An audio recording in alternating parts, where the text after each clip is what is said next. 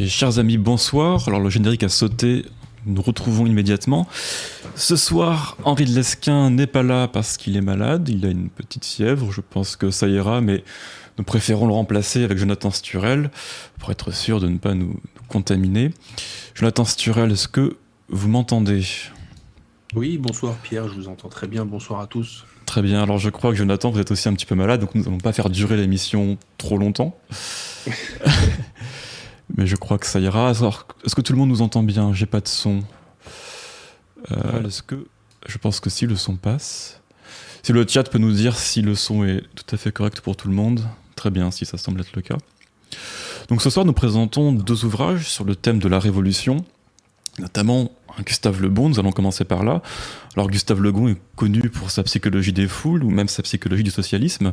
Mais cet ouvrage-là qui s'affiche à l'écran, cette euh, psychologie des révolutions, paraît moins connu, Jonathan. Est-ce que vous pouvez nous toucher quelques mots? Oui, je vais tout à fait vous toucher quelques mots euh, de ce livre. Juste m'excuser auprès du public euh, en amont, parce qu'effectivement, euh, euh, je suis pas en grande forme, je suis pas très, très en, forme, ça se voit. Et comme je suis un mauvais garçon, en général, je prépare les émissions au dernier jour, c'est-à-dire le jour J. Et donc là, j'ai pas pu tellement la préparer correctement parce que j'étais vraiment dans un sale état. Là, ça va mieux, mais c'est toujours pas la grande forme. Euh, donc, euh, on va vraiment, euh, comme vous disiez à l'instant, cher Pierre, faire une émission assez courte qui va, à mon avis, pas, pas dépasser une heure. Mais ce sera nettement suffisant pour dire l'essentiel de ce qu'il y a à dire. Quoi. Donc, que les gens m'excusent par avance pour le, le fait que je vais être assez peu énergique et je vais sans doute manquer de vocabulaire, donc faire des phrases très simples avec un vocabulaire de base. Voilà. C'est pas très grave. Non, non, tant mieux. Pourtant, j'ai fait des efforts pour me soigner. Aujourd'hui, j'ai j'ai même quelqu'un qui m'avait conseillé de prendre une soupe ou plutôt un potage de cucurbitacées, ce que je n'ai pas fait pour deux raisons. D'abord, je suis pas sûr de la valeur euh, de ce genre de traitement, puis j'avais pas de cucurbitacées chez moi, donc du coup j'ai pris d'autres choses, mais ça va mieux, mais c'est pas la pas la pas la folie quoi. Donc euh, effectivement, vous parlez d'un livre de Gustave Le Bon. C'est un livre que nous rééditons à la délégation des siècles, évidemment, mais les gens qui nous écoutent commencent à connaître la délégation des siècles et ils savent que c'est un livre apparaît au catalogue de la délégation des siècles, c'est que ce livre, c'est que la lecture de ce livre va les renforcer, les enraciner et va leur rendre beaucoup de services en tant que Français. Et qui plus est, euh, l'autre livre dont nous allons parler, Les dieux ont soif d'Anatole France, qui sortent en même temps, et chacun de ces deux livres a la particularité d'aborder le même thème que l'autre. C'est pour ça c'est une sorte de double sortie thématique sur la Révolution. Et euh, J'aimais bien l'idée de sortir deux livres euh, en respectant une espèce de schéma que les plus anciens ont peut-être connu à la télévision dans les années 90. Je crois que ça se faisait beaucoup.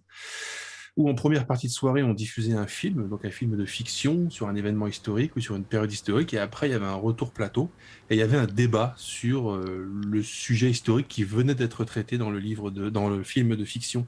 Là, c'est un peu la même chose que j'ai voulu reproduire schématiquement avec euh, une œuvre de fiction qui fait office de, film dans la démonstration que je prends. Euh, c'est Les Soif d'Anatole France. Et c'est comme si, après la lecture d'Anatole France, vous pouviez vous reporter ensuite sur la lecture du Gustave Le Bon, qui est en sorte l'étude sur le sujet, l'étude plus intellectuelle, plus philosophique, plus psychologique sur la Révolution française, après avoir, euh, après avoir lu ce livre.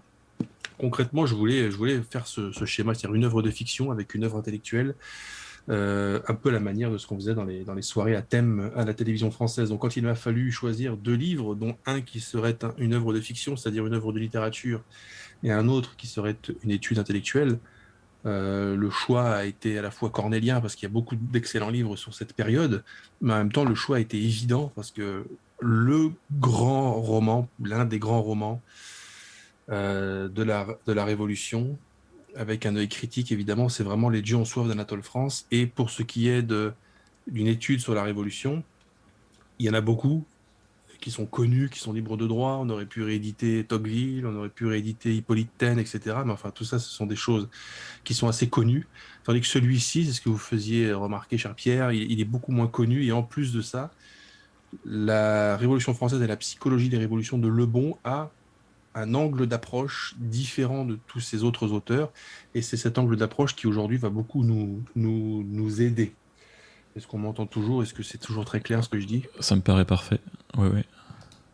Il y a une particularité aussi avec ces deux livres, et c'est totalement un hasard, hein, je ne l'ai pas voulu, mais les deux livres dont on va parler ce soir ont été édités une première fois en 1912. Les deux, les deux sont de 1912. je ne l'ai pas fait exprès, hein, ce n'était pas une idée fixe euh, de vouloir sortir des livres de 1912, mais c'est un élément intéressant parce que ça signifie peut-être qu'il faudrait faire une étude, un panorama bibliographique plus large pour voir ce qu'il en était exactement, mais a priori, ces années d'avant-guerre étaient assez propices pour euh, une critique de la Révolution ça n'a pas toujours été évident de pouvoir critiquer la Révolution depuis la Révolution. Il y a des régimes qui l'ont plus ou moins permis, mais quand c'est la République qui est en place, c'est un petit peu plus difficile. Euh, et donc, il est intéressant de savoir que dans les, dans les années d'avant-guerre, les années 1910, les années 1900, apparemment, il y avait un créneau, il y avait une fenêtre pour critiquer la Révolution, ce qui est intéressant parce que cette fenêtre euh, existe encore aujourd'hui, donc nous allons pouvoir en profiter. Maintenant, pourquoi Le Bon et euh, pourquoi Anatole France? Outre le fait que le livre d'Anatole France est un chef-d'œuvre littéraire, on va en parler, outre le fait que l'étude de Gustave Le Bon est absolument excellente, on va en parler aussi, chacun de ces deux auteurs a une particularité très intéressante pour nous, pour nous qui sommes dans une démarche de critique de la Révolution c'est que critiquer la Révolution à la lumière des écrits de Louis de Bonald ou de Maurras, euh, ou de, si vous voulez, de la tradition contre-révolutionnaire, évidemment, c'est beaucoup plus facile. Mais lorsque vous êtes amené à débattre de ces sujets avec des gens et que ces gens vous demandent vos sources et que vous dites, bah, mes sources, c'est Louis de Bonald ou l'Action française, on va vous dire, bah oui, mais évidemment, si vous consultez des sources qui sont radicalement hostiles à la, Révolution, euh, dans ces sources, vous n'allez trouver que des éléments à charge. Là, on va faire un pari, on fait un pari beaucoup plus audacieux, qui est de prendre des textes et donc des sources et donc de la matière et donc des arguments contre la révolution chez des gens qui n'appartiennent pas à la tradition contre-révolutionnaire, voire même qui appartiennent à la tradition républicaine, comme c'est le cas d'Anatole France. Gustave Lebon, pour lui, est plutôt dans une espèce d'entre-deux, il est plutôt ni pour ni contre. C'est vraiment un observateur. Je buvais. Et donc, ce qui est intéressant quand on parle de, critique de la Révolution à la lumière des écrits de gens qui n'appartiennent pas à la contre-révolution, c'est évidemment beaucoup plus intéressant. Quand vous êtes dans la même discussion que j'imaginais tout à l'heure et que votre interlocuteur vous dit, mais, enfin, monsieur Pierre de Tirmont, quelles sont vos sources pour critiquer vous dites, bah, en, l'occurrence, par exemple, entre autres, Anatole France.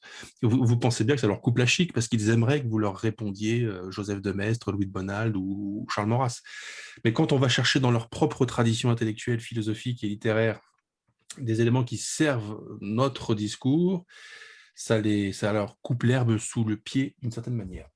Donc voilà la petite introduction que je voulais faire. Gustave Lebon, je vous ai dit que le livre de Gustave Lebon avait une particularité. Il en a même en fait deux.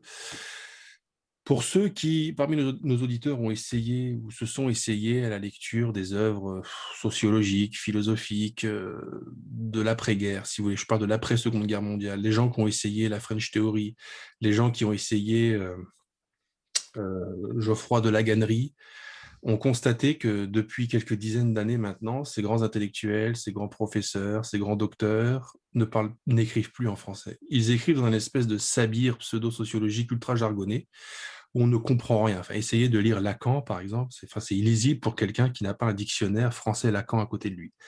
Donc, quand on est malheureusement habitué à lire ces, torchons, et qu'on reprend un livre de Gustave Le Bon, c'est-à-dire qu'on refait un bond de quelques dizaines d'années en avant et qu'on revient à une époque où les gens écrivaient en français, on se plonge dans la plume. Mais là, je parle vraiment de la forme, du style de Gustave Le Bon qui est absolument excellente, d'une limpidité éclatante et il fait partie de ces auteurs qui ont la capacité de dire en beaucoup de choses en peu de mots, ce qui est en fait l'exact inverse des auteurs de ces dernières décennies. Euh, si vous ouvrez un livre de Laganerie, par exemple, il lui faut euh, une demi-page pour dire quelque chose qui tenait en une phrase. Bon, bah, la particularité de Le Bon, c'est qu'il fait partie des gens qui savent faire l'inverse. Donc, dans un livre comme celui-ci qui fait presque 400 pages, puisqu'il en fait 380, vous avez 380 pages de contenu à la fois dense, extrêmement riche, extrêmement nourri, et c'est pas 380 pages de jargonnage où à la fin, euh, vous avez vu se développer sous vos yeux trois idées maximum.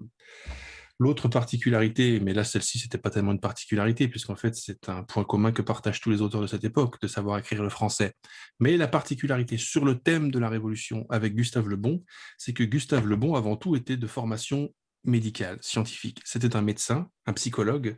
Et donc, euh, comme vous l'avez euh, fait tout à l'heure, cher Pierre, vous avez cité d'autres livres connus, plus connus de Gustave Le Bon, sont plus connus, Psychologie des foules, il y a aussi psychologie effectivement du socialisme. Là, on parle de la psychologie des révolutions, et c'était l'angle d'attaque, c'était la démarche intellectuelle de Gustave Le Bon, c'était d'aborder les événements, les phénomènes, les opinions, les, les, grands, récits, si vous voulez, à la lumière d'une lecture psychologique qui lui était capable, enfin, dont il était capable de, de manipuler euh, les finesses du fait de sa formation intellectuelle et euh, médicale et psychologique.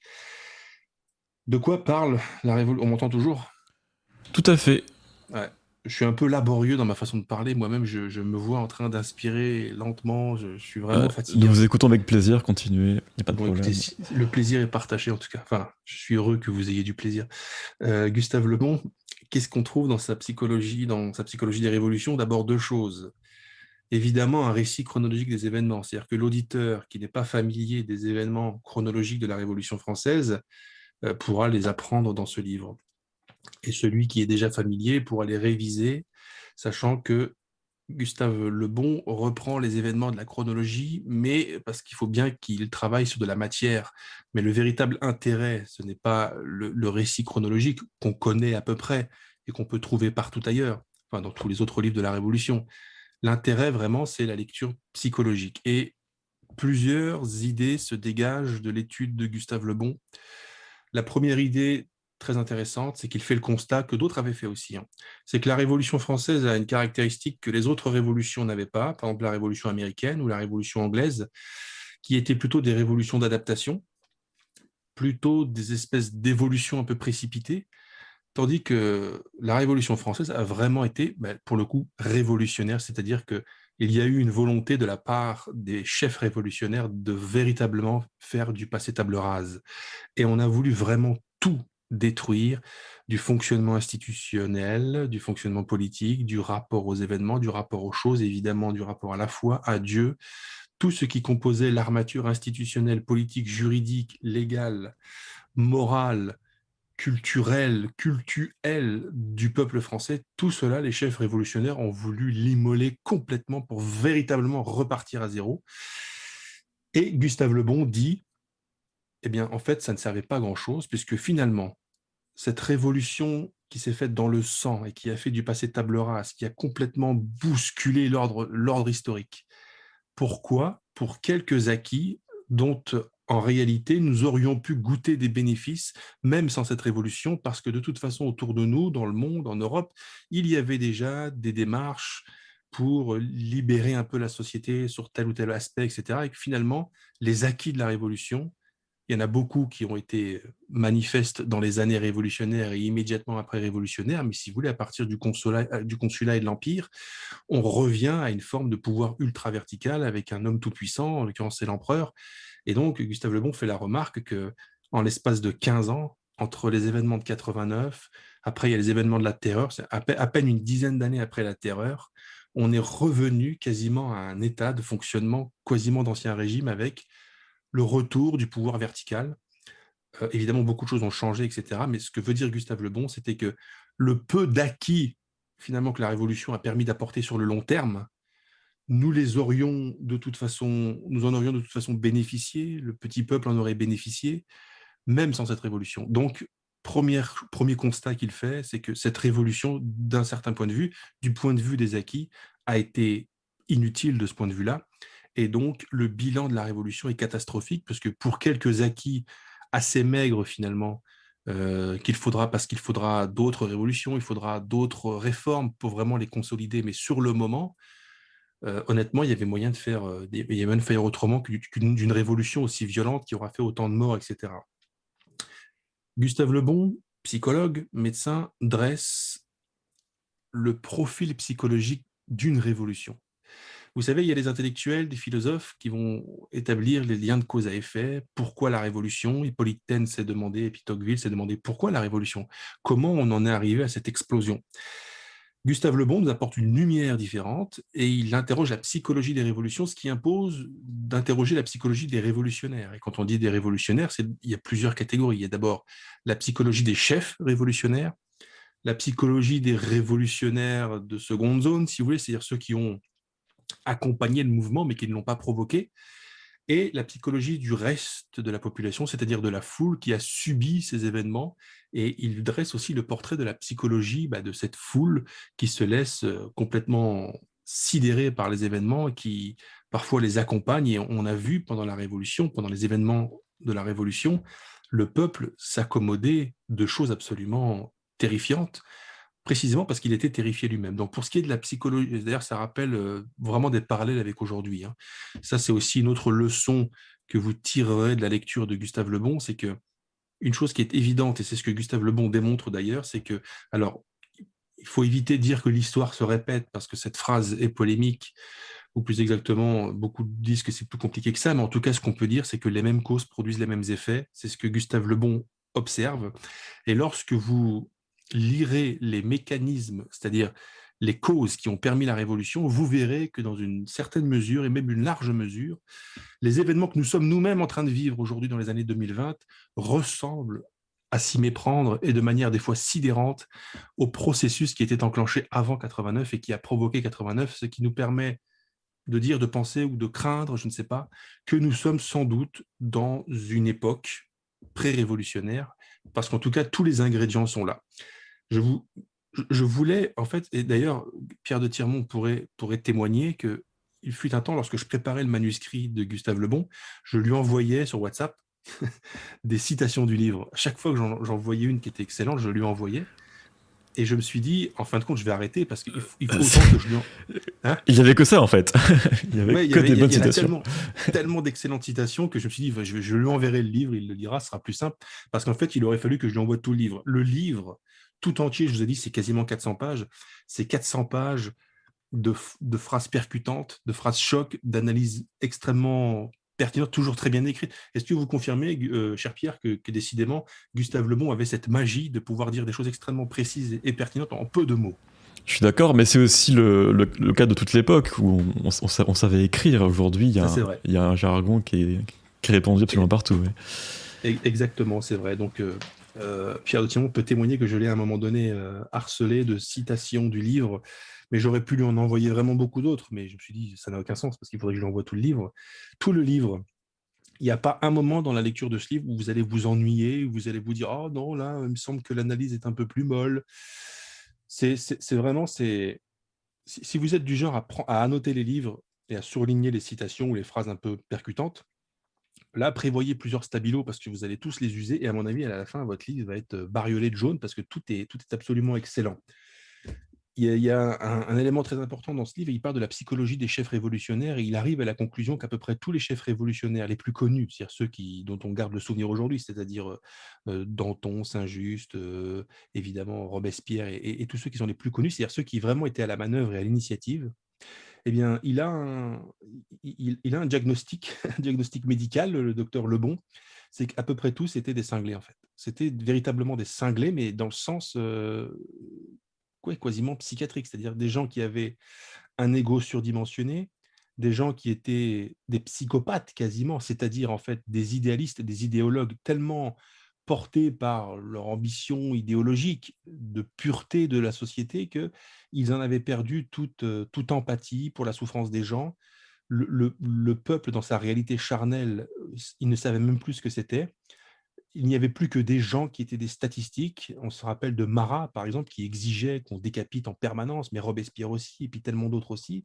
C'est-à-dire que c'est des gens qui, au nom d'une cause, en fait, ont perdu le contact avec la réalité charnelle du monde et avec la réalité charnelle de ce que sont les individus. C'est pourquoi aussi, dit-il, il y a eu autant de crimes, de massacres, de barbarie, et pourquoi les chefs révolutionnaires, j'ai cité les plus connus, mais on pourrait, on pourrait, on pourrait parler de Fouché également, et on pourrait parler de Carrier, évidemment, Fouché qui a qui a, détruit des vies en, quantité à Lyon, euh, euh, les mariages républicains et les massacres de Nantes avec Carrier. Euh, je vous certifie qu'il y a des passages qui vont vous donner envie de, taper du poing sur la table et, de vous dire il s'est vraiment passé des choses absolument dégueulasses pendant cette période. Et Le Bon l'explique par le fait que ces gens, en fait, sont mus par une idéologie, en fait. C'est-à-dire que ce ne sont pas ni des intellectuels, ni des penseurs, et ce sont vraiment des idéologues, en fait, qui perdent le contact avec la réalité. Et là aussi, on est obligé de faire un parallèle avec notre époque. On voit bien, par exemple, les démonstrations d'absurdité répétées des maires Europe Écologie Les Verts. Vous avez la maire Europe Écologie Les Verts de Poitiers qui décide de couper les subventions de petits aérodromes, d'un petit aérodrome, en disant l'aérien ne doit plus faire partie des rêves d'enfants. Donc là, vous avez un exemple, si vous voulez, de, de ce qu'est l'idéologie qui vous déconnecte de la réalité charnelle de la vie. Que des gosses vont rentrer chez eux la larme à l'œil en se disant qu'ils ne vont plus pouvoir faire de l'avion alors que c'était quand même très inoffensif, y compris du point de vue du climat, cette femme s'en contrefou. Ça ne l'intéresse pas. La souffrance des gens, la réelle souffrance des gens, ce sont des gens qui ont perdu contact avec cette réalité. Et pourquoi ces gens sont comme ça? Et pourquoi c'est eux qu'on a l'air de toujours voir en avant? Bah, Gustave Lebon l'explique par un processus psychologique qui veut que dans une foule de 100 personnes, il suffit qu'il y en ait deux qui prennent l'initiative, ou même une seule qui prenne l'initiative, eh bien les 98 autres vont, vont suivre. Parce que dans une communauté humaine, c'est toujours les, meneurs qui font des choses. ça, paraît euh, d'une évidence ce que je dis. Quoi. Mais ce que, ce, que, ce, que, ce que le bon observe, c'est que lorsqu'un meneur prend des initiatives et devient l'homme fort, non seulement les autres suivent, mais ils sont capables de le suivre au bout du monde, et ce qui est totalement dingue. Et c'est pourquoi on ne parle pas dans ce livre que de la psychologie des chefs révolutionnaires et de pourquoi c'est eux qui deviennent des chefs révolutionnaires. On parle aussi de la psychologie des gens qui subissent les événements, parce qu'il y a une responsabilité de celui qui subit l'événement, individuellement et collectivement. Ce qui nous arrive aujourd'hui à nous, d'une certaine manière, on porte une grosse responsabilité, parce que c'est quand même nous qui avons voté pour les gens qui nous mettent dans cette situation. Nous les voyons faire, mais nous sommes impuissants, nous ne pouvons rien. Et l'un, il y a deux éléments qui l'expliquent, et c'est pourquoi je disais les mêmes causes produisent les mêmes effets, parce que c'était les mêmes causes qui avaient produit ces effets pendant l'époque révolutionnaire. C'est qu'il y a d'une part la trouille. Les gens qui ont pris l'initiative politique ont pris avec eux, par définition, la force publique. C'est eux qui ont l'armée, c'est eux qui ont la police, et c'est eux qui donc peuvent l'envoyer contre vous si vous vous, vous opposez à eux. Donc, dans un combat politique de cette nature, c'est le premier qui prend le pouvoir qui prend une longueur d'avance parce qu'en prenant le pouvoir, il prend la force publique avec lui. Nous, on le voit bien, nous sommes beaucoup trop léthargiques. Nous laissons des dingues comme les, les écolos d'Europe Écologie Les Verts prendre le pouvoir à droite, à gauche, etc. Et vous voyez, ils font des budgets non genrés, ils, ils suppriment les arbres de Noël, etc. Ils font des choses qui sont anthropologiquement aberrantes pour nous, mais ils ont le pouvoir. Et si vous vous opposez à, cette, à ces gens, ben, ils vous envoient la police et vous avez tout faux en fait. Donc le piège, c'est d'être trop léthargique, trop amorphe et de laisser l'adversaire prendre le pouvoir avant vous parce qu'une fois qu'il l'a, c'est difficile de l'en déloger. Et donc ça passe par une analyse psychologique des gens qui ont l'initiative et des gens, des, des, des, actifs et des, et des passifs. Je ne sais pas si c'est très clair ce que je dis, je vais en profiter pour boire. C'est si, mais buvez, buvez. Je vais en profiter pour recharger mon verre en fait. Et vous avez euh, évoqué la, la, maire de Poitiers. En 2018, sur Instagram, elle a fait une publication en, en prenant photo des traînées d'avions dans le ciel de vapeur d'eau avec le hashtag chemtrails. Donc la théorie du complot, comme quoi euh, voilà, on serait empoisonné, je sais pas quoi. Donc ça montre bien son niveau d'idéologie, de folie aussi, tout simplement. C'est fou qu'elle puisse être euh, maire de Poitiers. mais vous vous rendez compte que cette femme, il y a deux ans, elle faisait ça sur Twitter, et deux ans plus tard, elle est maire de Poitiers. Ça veut dire qu'en fait, même quand on est dans un projet d'une absurdité totale, on arrive, à cause de la faiblesse des gens qui sont trop passifs, à laisser ces gens prendre des leviers de pouvoir, en fait. On sait, on sait très bien que l'idéologie de Europe Écologie Les Verts est extrêmement minoritaire dans la population, de la même manière que concrètement l'idéologie de Robespierre était très minor et de Marat était très minoritaire dans la population. Mais une grande leçon de la psychologie des révolutions, et Gustave Le Bon nous l'indique, c'est qu'il importe peu d'être majoritaire en politique. Ça n'a aucun intérêt. C'est même sans doute une charge et un poids et un contretemps d'être majoritaire en politique. Être minoritaire, ça suffit si vous êtes au bon, au endroit et au bon moment. C'est tout. Cette femme de Poitiers a, a profité d'un instant électoral qui lui a été favorable, qui lui permet, alors qu'il y a deux ans, elle postait des trucs farfelus sur Twitter, d'être aujourd'hui maire d'une ville qui, bon, c'est pas la plus grande ville de France, mais qui est quand même une ville importante. Donc, on se plaint de ce qui se passe, on se plaint de voir ces gens, ces fous, ces, fanatiques prendre le pouvoir par capillarité pour l'instant, mais ils sont en train de créer une dynamique favorable à la prise d'un pouvoir plus général.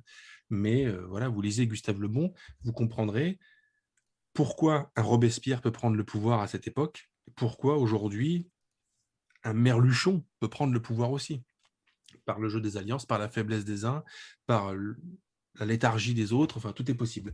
Donc vraiment, ce que je trouve vraiment puissant avec le livre de Lebon, c'est l'aspect justement de, de définition d'un profil psychologique des gens. Et ce qui est extrêmement intéressant, c'est que quand vous lisez ce livre, qui parle donc des années révolutionnaires, mais honnêtement, en des dizaines d'endroits de ce livre, vous avez vraiment l'impression que ce livre a été écrit il y a deux ans et qu'il parle de notre époque. Les mécanismes politiques, idéologiques et les mécanismes de la foule qui étaient en fonctionnement à cette époque et qui ont permis l'événement révolutionnaire et la terreur, c'est exactement ce qui est en train de se reproduire aujourd'hui. Nous sommes concrètement, objectivement et assurément dans un temps pré-révolutionnaire. La question étant de savoir maintenant quelle forme prendra cette révolution? Évidemment, il ne s'agira pas de faire une révolution exactement similaire à l'autre. On va probablement pas ressortir la guillotine. Mais qu'est-ce que ça veut dire une révolution? Ça veut dire que vous avez une société qui suit une existence anthropologique de long terme, sur le temps long, et en l'espace de quelques années seulement, tout cela est bouleversé, c'est une autre anthropologie qui se met à la place. C'est cela finalement le phénomène révolutionnaire. Et comme le dit Gustave Le Bon, une révolution n'a pas besoin d'être une révolution dans le sang. Une révolution n'a même pas besoin d'être violente. Nous sommes actuellement en train d'assister à un phénomène révolutionnaire pacifique et presque paisible la façon que ces gens ont de prendre le, de, prendre le pouvoir sans qu'il y ait de guerre dans les rues, ni de guerre civile, etc. Pour le moment, nous avons des gens, qui, les progressistes tarés, les woke et compagnie, sont en train de prendre le pouvoir sans, a priori, faire couler beaucoup de sang. Et ça aussi, c'est une grande leçon, parce que nous avons tendance à croire qu'une révolution, c'est dans le sang. Et nous avons tendance à croire aussi que lorsque l'on va reprendre le contrôle sur les événements, ce sera forcément dans le sang.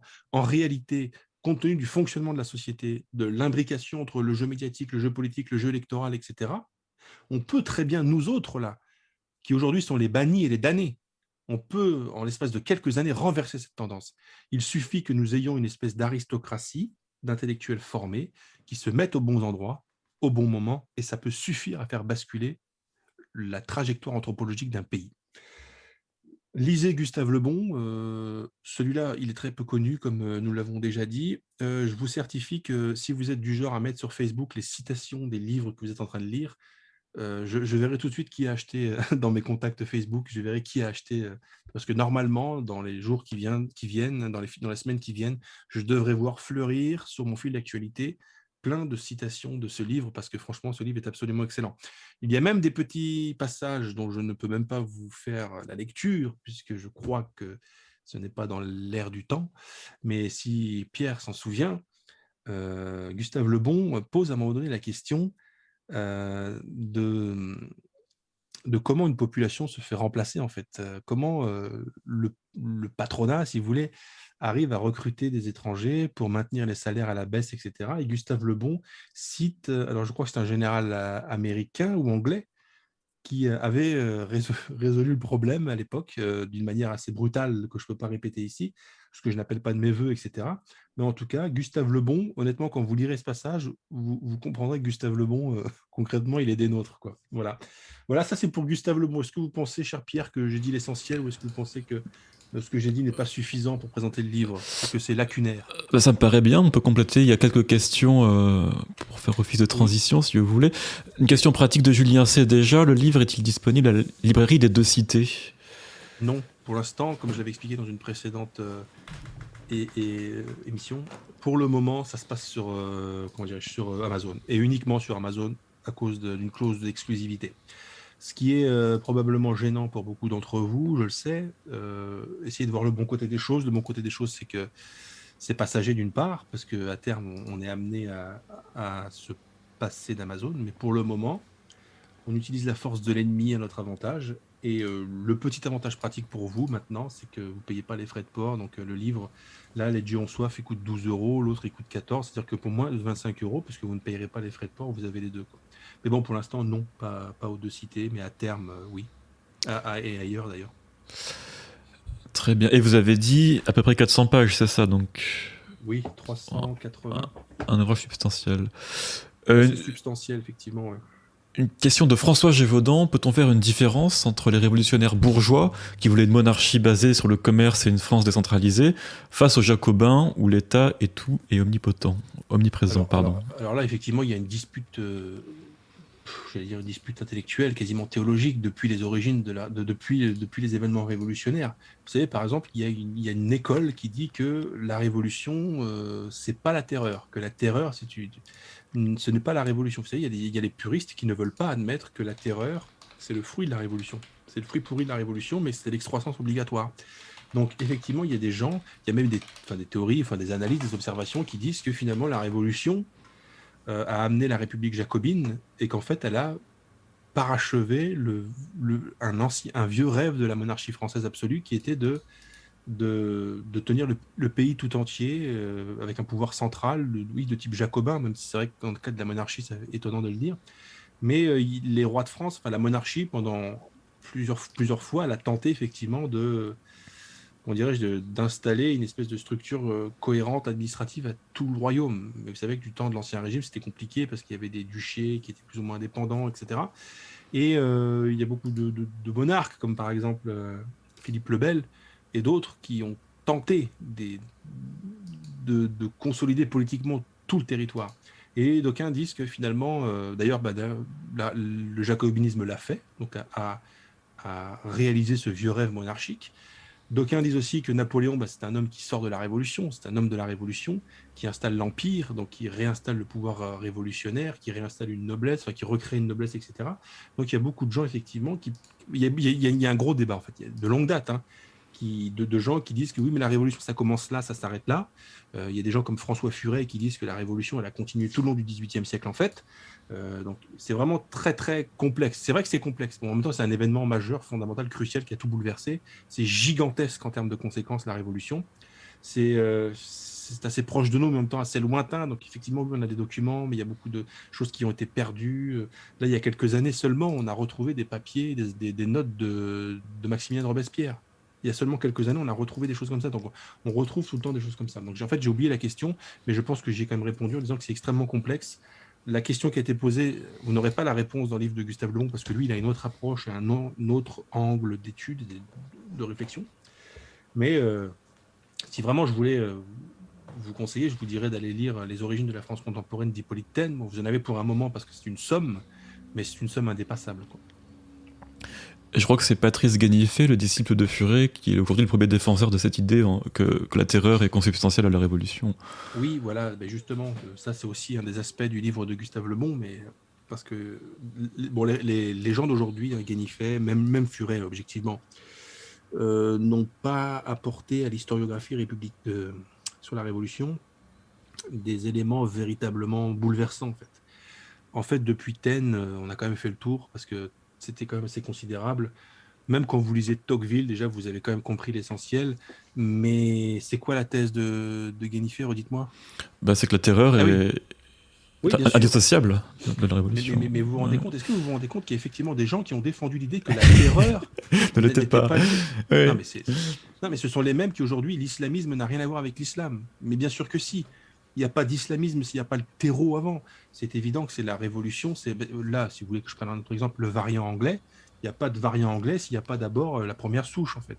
C'est évident que ce sont des événements bah, déjà qui se nourrissent d'eux-mêmes et qui débordent sur eux-mêmes et qui créent de nouveaux événements. Mais évidemment que sans l'épisode 89, il n'y a pas l'épisode 93. Enfin, c'est n'importe quoi. Bon, évidemment, par contre, je pense qu'aujourd'hui, le même l'école robespierriste, enfin, il faudrait voir l'état actuel des, travaux euh, universitaires sur le sujet, mais je ne sais pas s'il reste encore quelqu'un de sérieux, j'entends, pour dire que autre chose que la terreur était consubstantielle à la révolution. Pour moi, c'est d'une évidence. Enfin, je, pour moi, je comprends même pas qu'il y ait un débat en fait.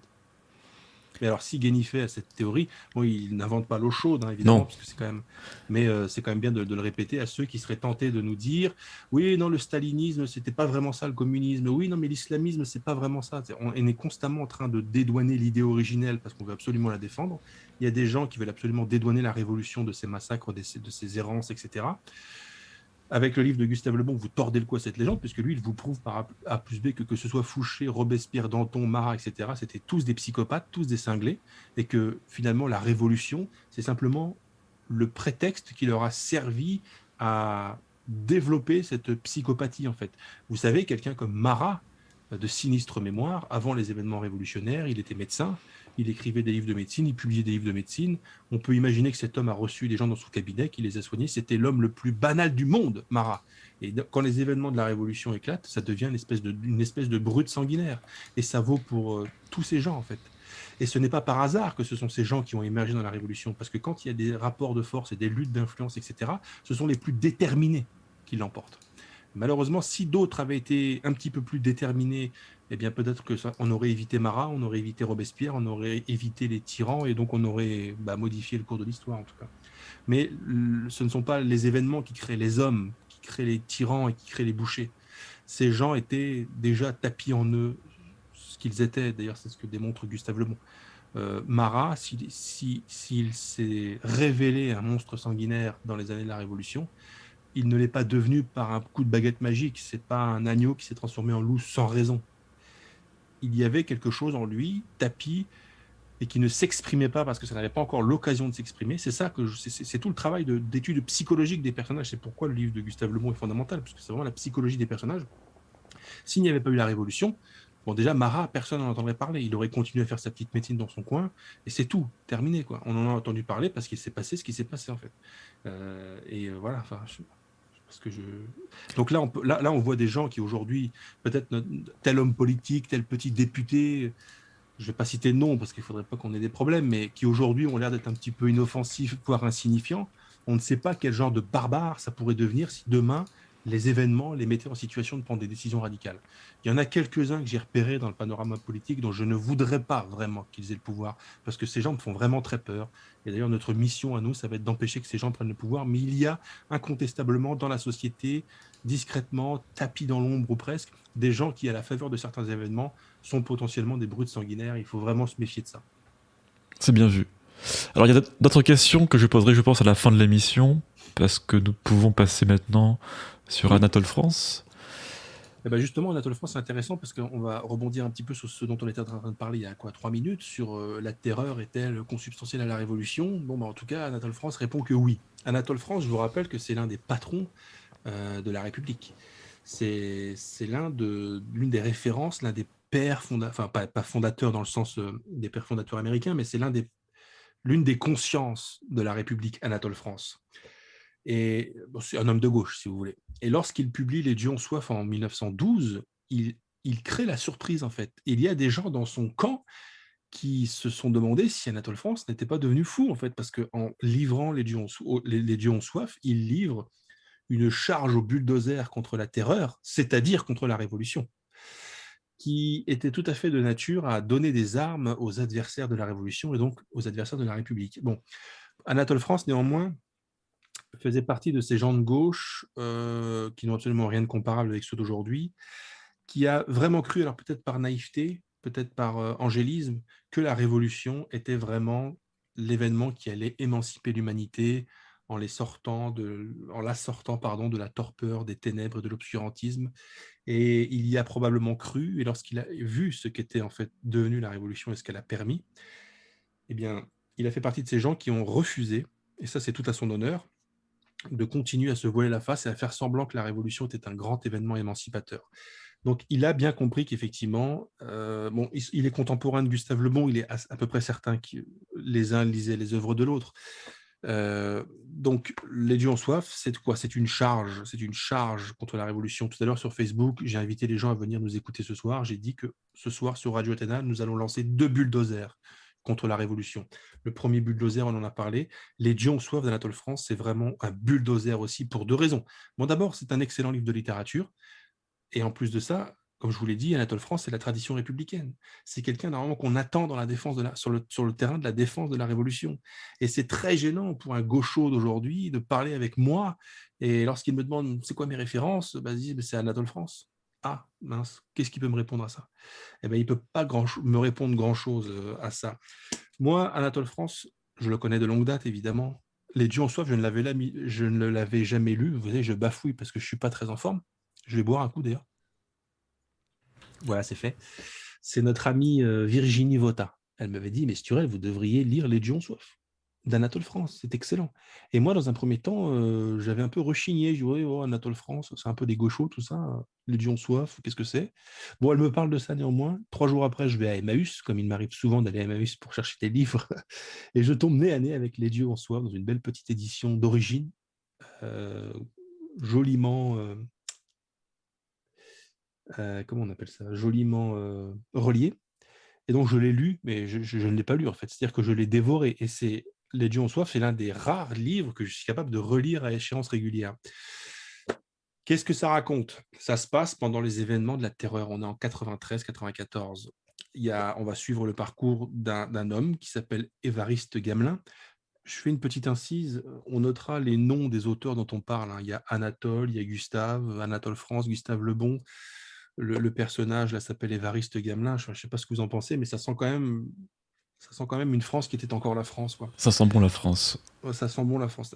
C'est-à-dire que là, c'est pas un livre de Rokhaya Diallo, euh, c'est pas un livre de Iseux. Euh, moi, le simple fait de lire un livre d'un type qui s'appelle Gustave Lebon ou Anatole France, déjà, ça, ça respire quelque chose. Bon, en tout cas, ça se passe dans les années donc, de la terreur, dans le Paris de la terreur. Alors, je vous dis, c'est un romancier, évidemment, à la base, Anatole France, bon, ça, on ne le présente pas, Anatole France. Hein. Le livre, c'est une immersion dans l'enfer écoutez bien, dans l'enfer parisien sous la Révolution. Et ce que vous avez vu dans Gustave Le Bon, vous allez le retrouver dans Anatole France, mais d'une manière, avec une précision chirurgicale, c'est que vivre à Paris, pas seulement à Paris, mais alors à Paris particulièrement, pendant la terreur, pendant la Révolution, je vous certifie que ce n'était pas de tout repos. C'était une ambiance vraiment délétère. Vous pouviez sans procès, ou plus exactement avec un simulacre de procès qui pouvait durer quelques minutes, vous retrouvez sans raison valable sur l'échafaud. Vous pouviez voir un membre de votre famille disparaître du jour au lendemain. C'était le règne de la dénonciation, des petits capots autoritaires. On avait donné un pouvoir exorbitant à des gens qui en avaient fait un usage macabre, et on voyait des gens euh, mourir, etc. Enfin, vous savez qu'il y a des témoignages qui, le disent. C'est que sur les places où sa guillotine est sévère, le pavé était rouge de sang. C'était pas un filet de sang, était rouge de sang, tellement on, faisait couper des têtes et tellement ça giclait de partout. Et ça vaut aussi pour Lyon, ça vaut aussi pour ailleurs. Donc, euh, il faut essayer de s'imaginer. Là, là, nous, on est en train de se plaindre de la dictature sanitaire et à bon droit, on a raison de le faire. Imaginez-vous que nos anciens, euh, nos ancêtres, si vous en avez qui avaient vécu dans les grandes villes ou à Paris à cette époque-là, ils se levaient le matin, ils n'étaient pas sûrs de retourner à, la couche, à leur couche le soir, parce que dans la journée, ils pouvaient être attrapés par un capot, ils pouvaient être attrapés par un petit roitelet et être guillotinés dans l'heure, en fait. Donc, je vous certifie que quand cette ambiance infernale est décrite par un auteur de la plume, du talent de plume d'Anatole France, vous y êtes vraiment. Pour moi, c'est l'un des romans qui a, à mon avis, la capacité d'immerger son lecteur la plus développée. Il y a beaucoup de romans qui sont des romans historiques. Écoutez, j'ai lu Les Rois maudits euh, de Druon. Oui, c'est très bien, on, est à cette époque, on est dedans, etc. Mais enfin bon, on, sent quand même le livre qui a été écrit à notre époque. Et puis, euh, il y a des, espèces de petits, des petits effets littéraires qui, sont destinés à nous, à nous illusionner. Tandis que quand j'ai lu Anatole France, quand j'ai lu Les Dieux en soif, j'étais vraiment dans le Paris. Vous savez qu'elle était, je crois que c'est l'été 93 ou 94, c'est l'été où Marat est assassiné, donc plutôt 93. Il s'avère qu'il y a eu une canicule euh, exceptionnelle à Paris. Il faisait une chaleur euh, terrible. Eh bien, tout ce passage, c'est pour vous dire, hein, ça c'est une expérience personnelle de lecture. Je ne garantis pas que vous euh, subirez entre guillemets la même expérience, mais c'est tellement bien fait, c'est tellement bien écrit, on est tellement entré dans le livre que tout le chapitre sur la canicule, je vous garantis, je lisais le livre, j'avais des perles de sueur sur le front, j'avais chaud, comme si j'étais en train de subir cette canicule, tellement Anatole France m'avait emmené dans ce truc. Donc je ne sais pas si vous vous rendez compte qu'il n'y a pas beaucoup d'écrivains qui sont capables de vous, de, carrément de vous faire somatiser, en fait. Vous savez ce que c'est les somatiser C'est on pense tellement à un phénomène ou à un symptôme ou un, ou un effet physiologique que qu'on finit par en créer la manifestation. Et en fin de compte, Anatole France m'a fait somatiser. Quoi. Il m'a fait euh, ressentir physiologiquement, corporellement, la chaleur, alors que j'ai lu ce livre euh, dans des conditions tout à fait normales, mais c'est tellement bien fait, c'est tellement immersif. Et donc, je disais, ça se passe dans le Paris de la terreur. Et concrètement, même si vous êtes de très mauvaise foi et que vous voulez à tout prix défendre la Révolution, l'héritage de la Révolution, vous ne pouvez pas lire Les Dieux d'Anatole France et vous dire, ouais, quand même, la Révolution, sympa. quoi. C'est bien que ce soit arrivé c'est franchement, c'était beau, c'était libérateur. Quand vous avez lu ce livre-là, vous êtes obligé de vous dire, franchement, j'aurais pas aimé y être. Et à mon avis, quand vous avez commencé à vous dire, cette époque, j'aurais pas aimé y être, c'est que vous êtes obligé d'admettre derrière que ceux qui l'ont subi ont subi quelque chose d'injuste et que c'était que c'était pas tout rose. Donc là, c'est un roman. Je vous ai dit, on va suivre l'aventure de Évariste Gamelin, qui est un peintre, un peintre de quartier parisien, qui va être évidemment emporté dans les événements, qui est un révolutionnaire, qui est favorable à la révolution, donc il va avoir des responsabilités, etc. Euh, et euh, il va assister petit à petit aux, dérives. Évidemment, ça va lui poser des problèmes de conscience, ça va poser des problèmes de conscience à tout le monde. On voit des personnages qui disparaissent, on a de la peine parce qu'on sait que tout ça est très vrai, que tout ça est très réel. C'est vraiment une immersion exceptionnelle. D'ailleurs, on avait parlé de ce livre il y a très longtemps sur, euh, sur Radio Athéna, on avait déjà parlé des Dion Soif. Donc tout ce que je pourrais en dire avait déjà été dit littérairement parlant, c'est une perle, c'est un chef-d'œuvre absolu. Je serai reconnaissant toute ma vie à Virginie Vota de m'avoir mis ce livre entre les mains. Le message, qui est en fait le message philosophique, ou si vous voulez le message politique, euh, nous est tout à fait favorable à nous qui voulons proposer à nos contemporains une critique de la Révolution. Concrètement, vous avez autour de vous quelqu'un qui est favorable à la Révolution, vous lui faites lire ces deux livres-là, la Révolution, vous en êtes dégoûté, vous en êtes véritablement dégoûté. Et c'est bien que vous en soyez dégoûté parce qu'en fait, c'était un événement dégoûtant. C'était dégueulasse ce qui s'est passé là-bas à tous les points de vue. À tous les points de vue. Donc, honnêtement, c'est pourquoi des gens pourraient me dire, on m'entend toujours, cher Pierre Tout à fait.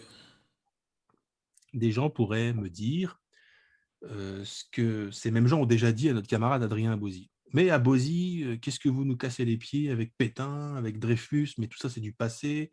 C'est des combats d'arrière-garde, c'est la naphtaline, etc. Bon, ces gens n'ont évidemment rien compris. D'abord, Abosi ne prétend pas qu'il ne faut s'occuper que de ces dossiers et qu'il ne faut faire aucun militantisme au quotidien ni suivre l'actualité.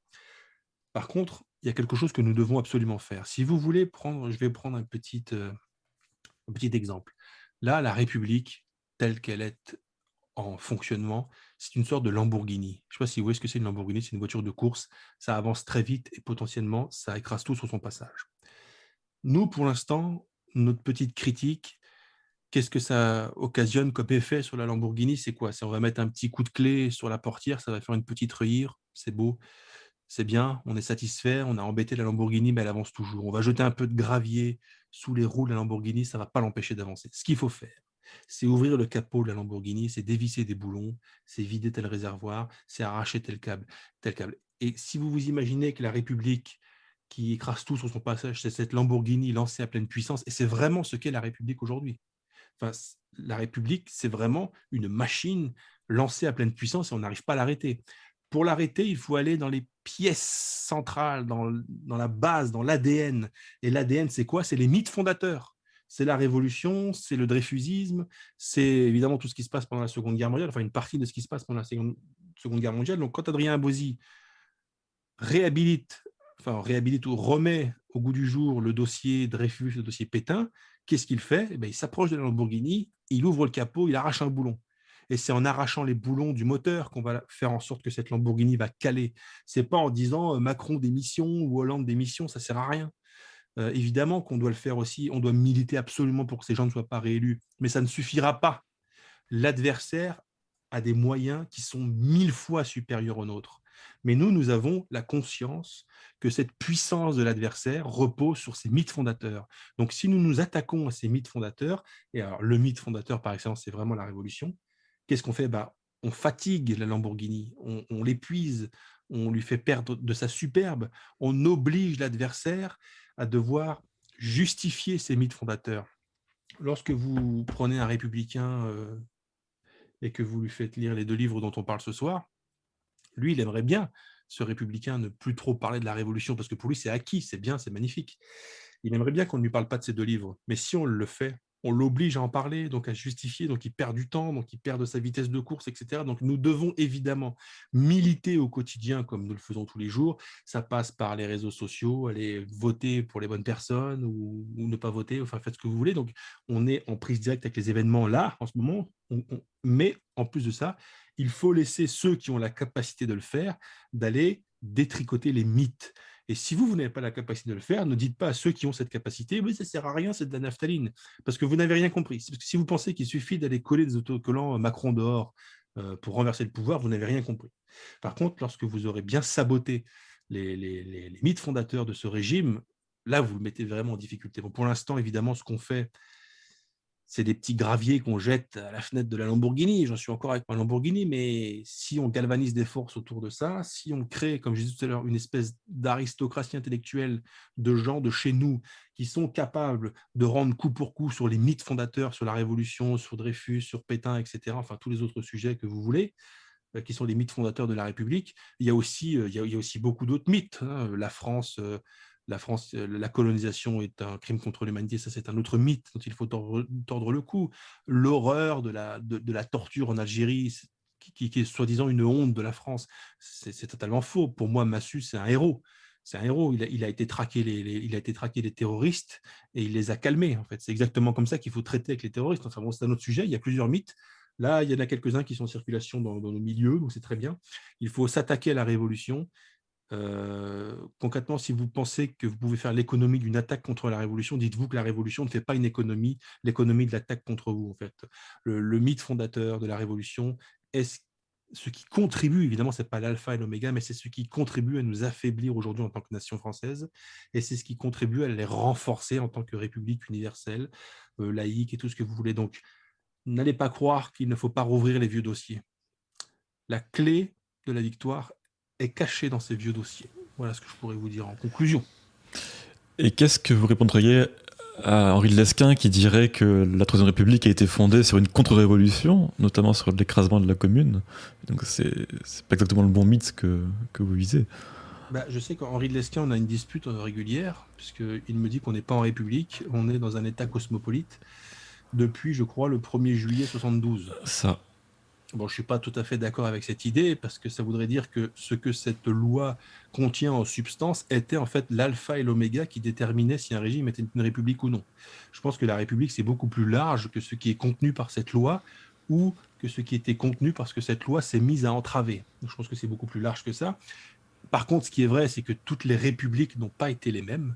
Il est exact que là, la Ve République, elle a une direction... Euh, idéologique, si vous voulez, bien particulière. C'était pas du tout le cas de la Troisième République. Évidemment que dans la Troisième République, il euh, y, avait évidemment une dose d'universalisme un peu rêveur, etc. Mais enfin, la Troisième République, c'est quand même la Troisième République, c'est quand même la, République qui avait formé les poilus, une génération de Français.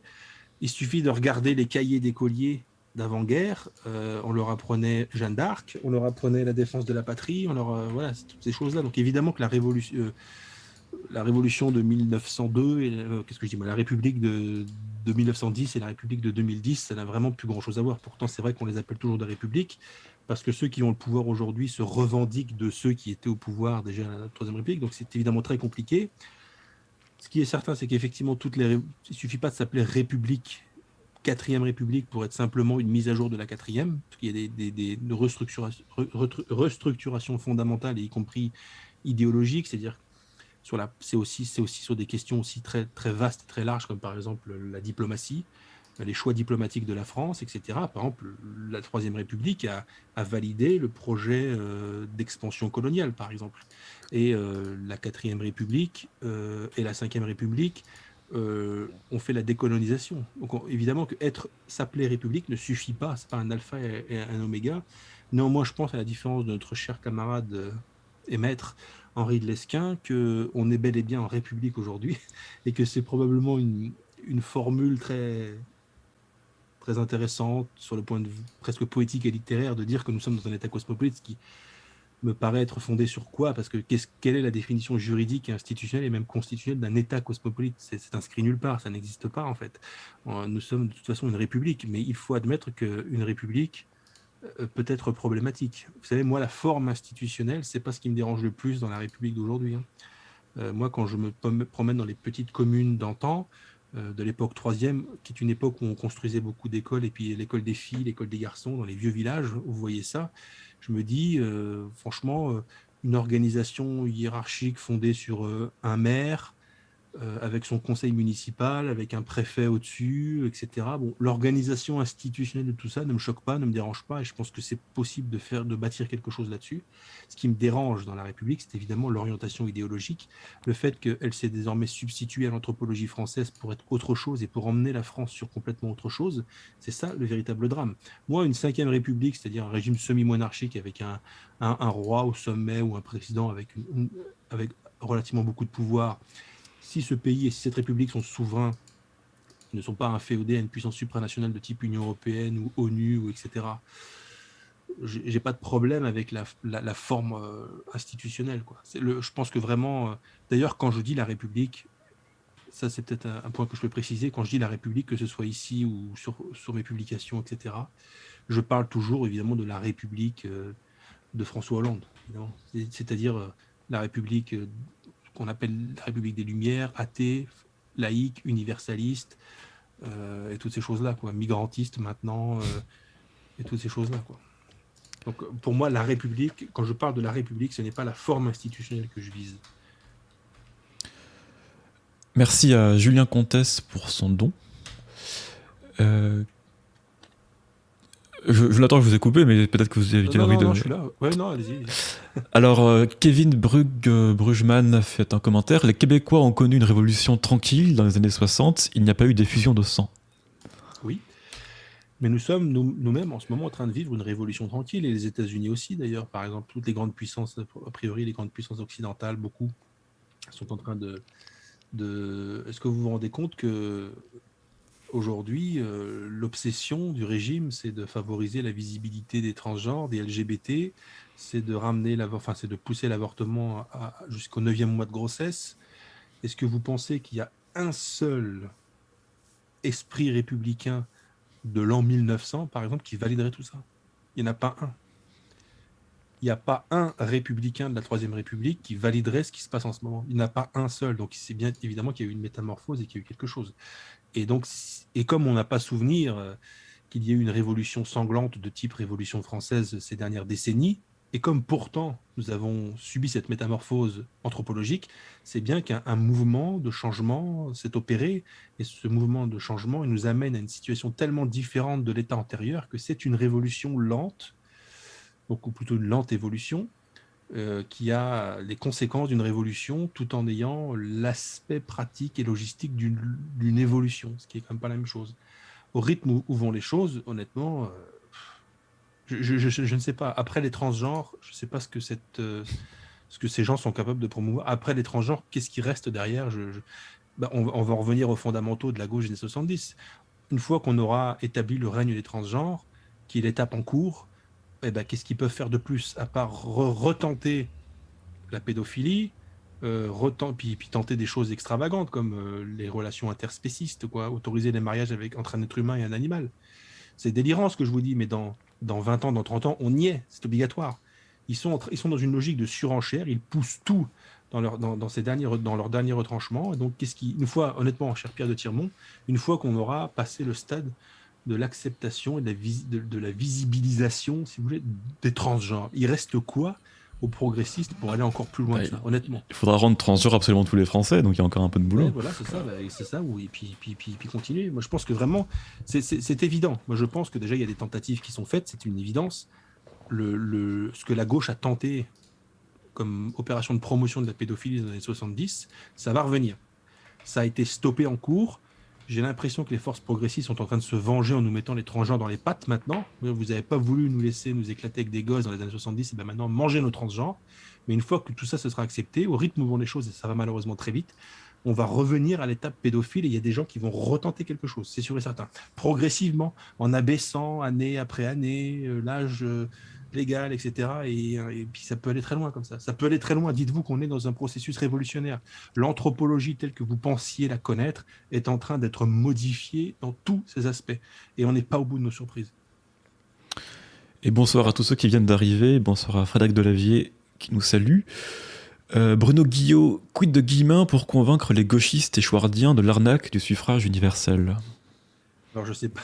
Bah, est-ce que vous pouvez répéter la question, cher Pierre? Quid de, de Guillemin, l'historien, pour convaincre les gauchistes et les chouardiens de l'arnaque du suffrage universel Oui.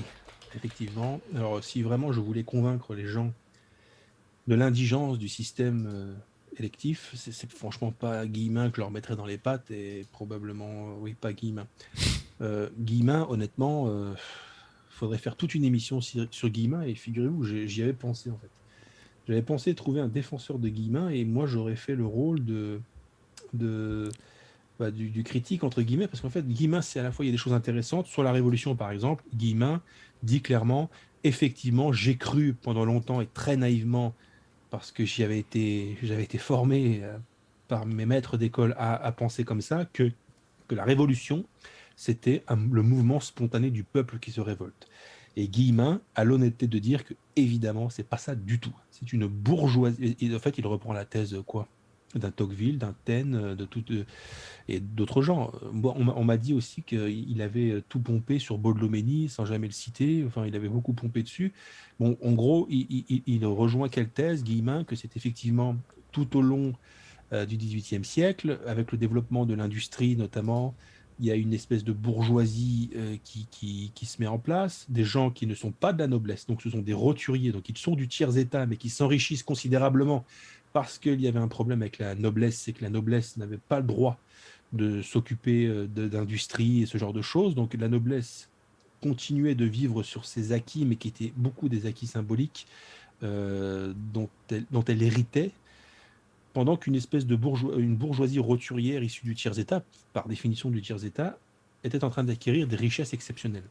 Et d'ailleurs, Gustave Lebon a un chapitre sur ça, qui vous explique que lorsque l'on est riche, eh bien, on peut acquérir le pouvoir, tout simplement. Et on était arrivé à un moment où cette bourgeoisie roturière du tiers-État, une partie du tiers-État, qu'on appelle la bourgeoisie roturière enrichie, qui s'est enrichie tout au long du XVIIIe siècle, à un moment donné, c'est dit, c'est pas normal, c'est nous qui faisons tourner le pays, c'est nous qui développons la richesse, c'est nous qui sommes riches, c'est nous qui avons l'argent. Comment se fait-il que nous n'ayons pas le pouvoir? Et ces gens ont voulu prendre le pouvoir, ils ont délogé euh, l'ancien régime et la noblesse, etc.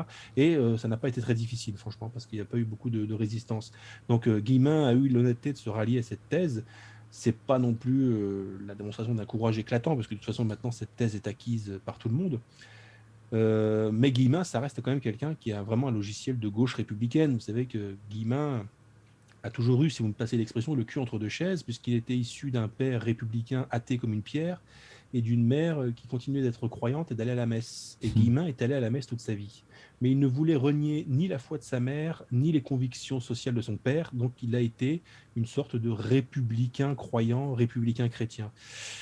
Le problème, c'est que c'est qu'il était de son temps, et qu'il a beaucoup plus critiqué sa religion, et donc il a beaucoup plus critiqué la foi de sa mère que l'idéal de son père, puisqu'il était vraiment aveuglément républicain, au point parfois de donner des armes et des arguments euh, aux adversaires de la foi et de la religion. Il a écrit un livre dont j'avais déjà fait la chronique, je ne sais plus où, qui s'appelle Malheureuse Église, où il dit oui, oui, bon, euh, les évangiles, on ne sait pas trop qui a écrit ça, ça a été écrit après, etc. Mais enfin, c'est tout ce que les athées ont envie d'entendre, en fait. C'est tout ce que les anticléricaux ont envie d'entendre. Et ce n'était pas le devoir, ce n'était pas le rôle d'Henri Guillemin, croyant chrétien, de leur fournir ce genre d'armes, de leur fournir ce genre de caution. Donc, Guillemin a ses limites. Euh, c'est très agréable à écouter parce que c'était vraiment un conteur, c'était vraiment un conférencier exceptionnel. Mais lorsque l'on a compris où étaient ses limites, on peut l'écouter avec sécurité, mais attention de ne pas croire que la superbe et la faconde de Guillemin signifie automatiquement qu'il avait tout compris en politique. Je crois qu'en politique, il n'avait pas compris grand-chose. Euh, François Gévaudan, pardon. Il, il, il, idolâtrait Zola, par exemple. Euh, François Gévaudan. Jaurès, Jaurès c'était un grand homme, quoi. C'est incroyable, quoi. Je... À vous. Très bien, dites-moi quand, je peux le faire, comme ça je peux... on se coupe pas la parole. Euh, François Gévaudan, Clémenceau et De Gaulle sont-ils des hommes qui ont parachevé la Révolution au XXe siècle? D'ailleurs, Clémenceau avait dit une phrase, il avait dit la Révolution c'est un bloc. C'est intéressant ça, c'est-à-dire que tout ce qui se passe euh, au moment de la Révolution, c'est un bloc en fait. Euh, et je suis assez d'accord avec le fait que c'est un, un, bloc en ce sens que tout est consolidé par une logique cohérente. la question c'était quoi? Euh, si Clémenceau et De Gaulle ont parachevé la Révolution au XXe siècle